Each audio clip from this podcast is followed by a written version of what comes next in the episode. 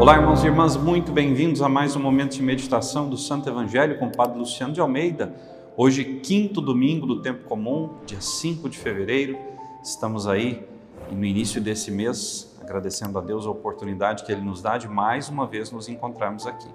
E eu quero te convidar a tomar em mãos a palavra de Deus que está em Mateus, capítulo 5, versículos de 13 a 16.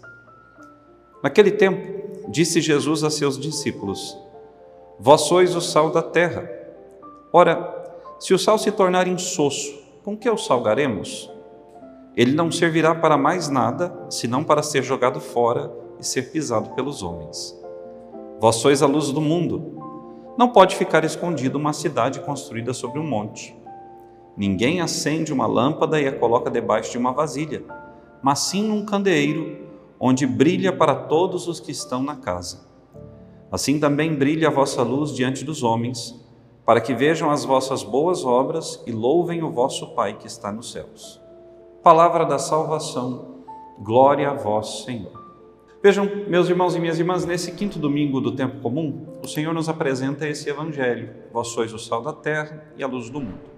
Certa vez, quando o Papa Francisco se dirigiu a Nápoles e ali se reuniu com os religiosos, religiosas e o clero daquela arquidiocese tão importante no sul da Itália, o Papa lhes falava justamente do trabalhar a palavra de Deus na vida dos irmãos, da pregação do Evangelho. E o Papa lhes contou uma experiência. Falava das aulas que teve com o seu professor de homilética, ou seja, aquele sacerdote que no seminário se dedica a ensinar aos seminaristas como pregar bem a palavra de Deus.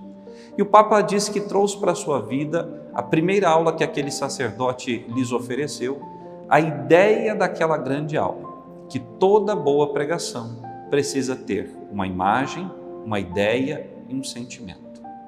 Uma imagem que vai nos ilustrar aquilo que a ideia veio trazer e que vai gerar no nosso coração e na nossa vida o desejo de buscar cumprir na nossa história o plano de Deus.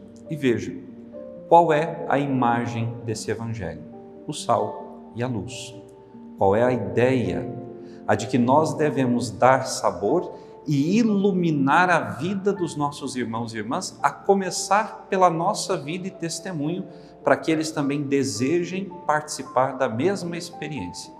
E por fim, esse trabalho de colocar no coração dos irmãos uma ideia e fazer com que através das imagens essa ideia seja reforçada, como eu dizia, vai gerar no coração desses homens e mulheres o desejo de participar mais ativamente do plano e da vontade de Deus. Jesus fez isso. Usou uma ideia. Vós sois o sal da terra e a luz do mundo. Sal que serve para dar sabor o sal, na medida certa, ele realça o sabor dos alimentos. Coisa horrível, e vocês vão de convir comigo, é uma comida sem sal. Quantos né, têm que se alimentar aí numa dieta muito rigorosa por conta de problemas de saúde com comida sem quase nada de sal? O sal, na medida certa, ele transforma o sabor dos alimentos. Assim é a nossa fé no mundo.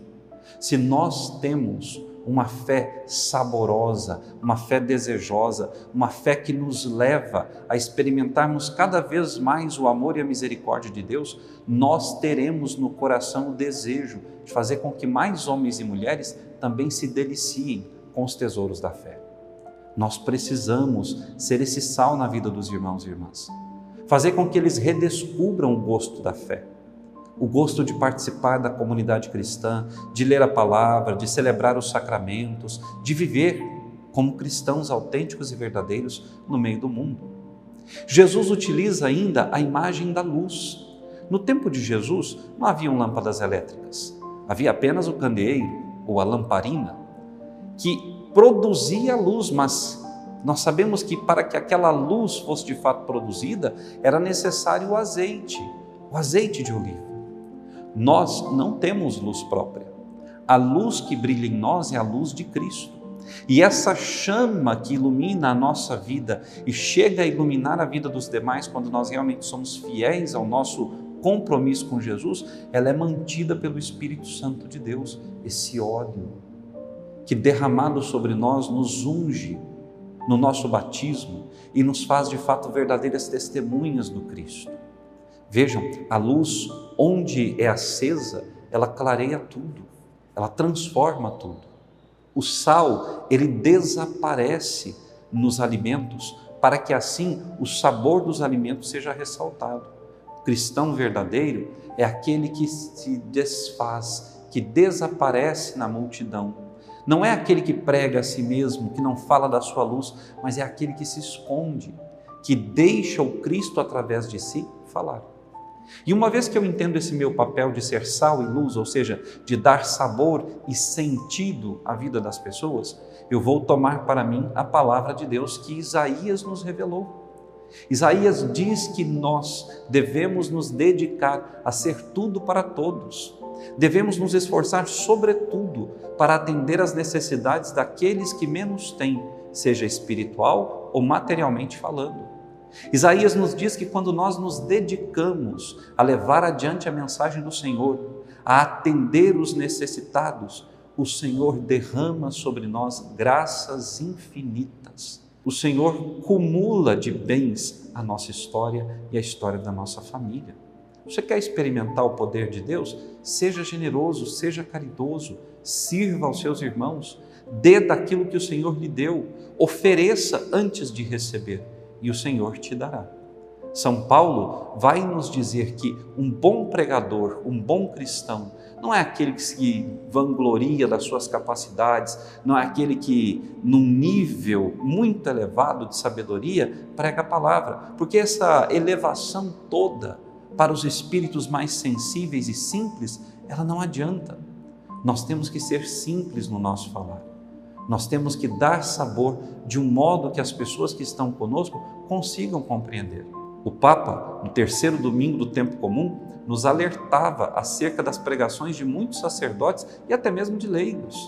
E ele dizia, sobretudo aos sacerdotes: há muitas homilias que são tragédias que são horríveis, decepcionantes. Por quê? Porque o sacerdote, ao invés de anunciar a palavra de Deus de um modo simples, alegre, coerente, anuncia a si mesmo, faz da homilia um momento de contar piadas, fala de todo tipo de coisa, menos da palavra do Senhor. Paulo anunciou Jesus crucificado. É ele que nós devemos anunciar. Cristo crucificado morto e ressuscitado. O Cristo que transforma a vida da humanidade com a luz da sua ressurreição. Hoje eu quero te convidar a ser sal e luz, onde quer que Deus te coloque. Você tem almoço em família hoje, lá vai estar aquele cunhado, cunhada, irmão, às vezes, quem sabe um sobrinho, com quem você tem dificuldade. Seja sal, seja luz. Não seja ali trevas, não seja ali fel, mas seja sal e seja luz. Conserve a fé, mostre a paciência, a resignação, mostre a humildade que Deus concede àqueles aos quais Ele chamou e enviou. Você tem alguma atividade hoje na igreja? Seja luz, ilumine, mas não com a sua luz, com a luz de Jesus. Desapareça na multidão não queira ser lembrado, consultado, chamado, colocado em destaque, mas seja tudo para todos, sirva a todos e através de ti o Senhor vai transformar muitas vidas. Deus te abençoe e até amanhã.